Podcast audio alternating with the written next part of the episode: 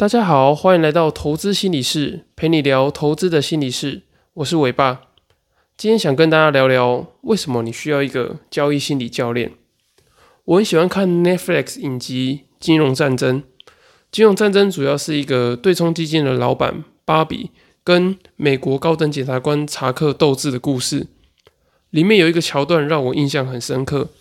某一次，对冲基金的老板芭比因为交易绩效不好亏钱。很沮丧的找了女主角温蒂聊聊，他希望身为对冲基金心理师兼绩效教练的温蒂，能为他的交易挫折进行心理咨询。温蒂跟芭比讲了一段令我印象非常深刻的话，他说：“你只想我帮你治疗赚钱部分的人格，但这跟你生活其他的面相是紧密相连的。”听到这段话，我想起许多来找我做交易心理咨询的人。他们其实大多都有一定的投资想法，多半的人都很优秀，交易的逻辑思路都很清楚，也明白金融市场是如何运行的，了解交易的本质。有些人的交易能力甚至比我好上许多，一个月有赚上数十万的交易能力。但他们为什么还要来找我做交易心理咨询呢？因为有时候其实你需要人扶你一把，陪你走一段路，或是提醒你说。你可以的，你之前都做得很好，你不要被这一次的交易失败给吓跑。我能够做的，并不是教他们高深莫测的交易策略跟金融知识，而是帮助这些优秀的交易者去看见以及厘清那些绑住他们的非理性认知。这些非理性认知包含他们过去的自卑经验，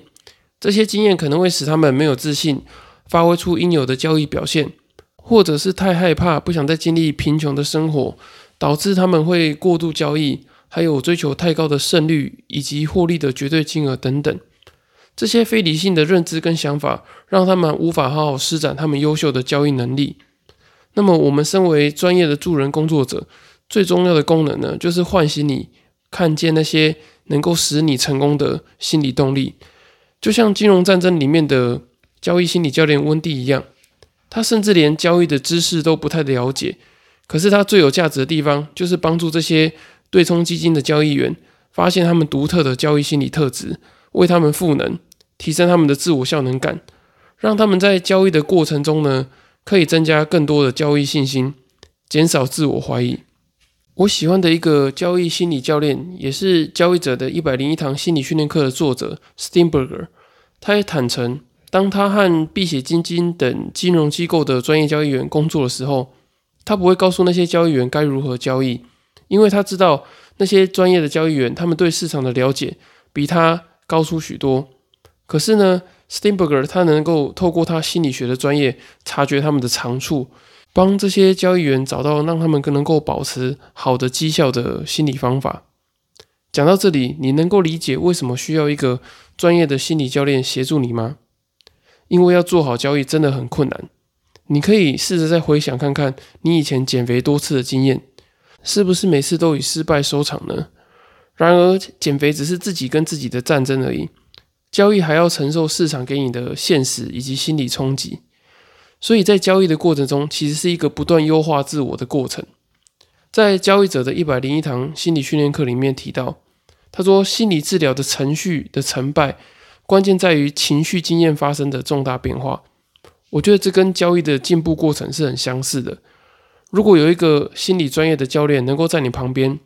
它能够帮你注意每个交易过程中的情绪变化，特别是你每个交易过程中的快乐与痛苦。这个快乐与痛苦是很常见的情绪经验，你可以视为是一种交易程序的加权。当你在快乐的时候呢，你会产生一个正向的经验，你会强化某个正当的交易行为。有可能是你在擅长的行情，很果断的执行一笔计划中的交易，你会感到很快乐，特别是你还因此赚钱。而当痛苦的时候呢，你就会产生一个负向的经验，它可能会削弱你某个正当的行为。例如，你可能做对一个交易动作，你及时的停损，但是呢，你还是会因为损失而感到痛苦。这时候，你就会把这个停损的行为呢，视为是一个错误的交易行为。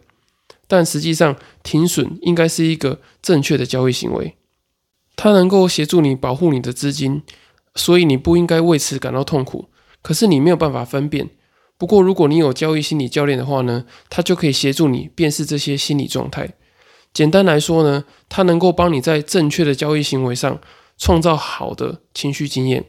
这些情绪经验能够让正确的交易行为在你脑中产生认知的基模 （schema）。这个基模你可以想象成是一个快速的行为连结，一个技能包，或是像一个反射动作一样。例如，你一看到行情突破这个价格的区间，你就知道顺势的波段行情要来了，不用经过太多有意识的思考。或者是你看到行情来到你设定的最终停损点。你知道，再不停损，紧接而来的绝对是更痛苦的感受。当刺激讯号出现的时候呢，你马上就能够做出相对应的反应。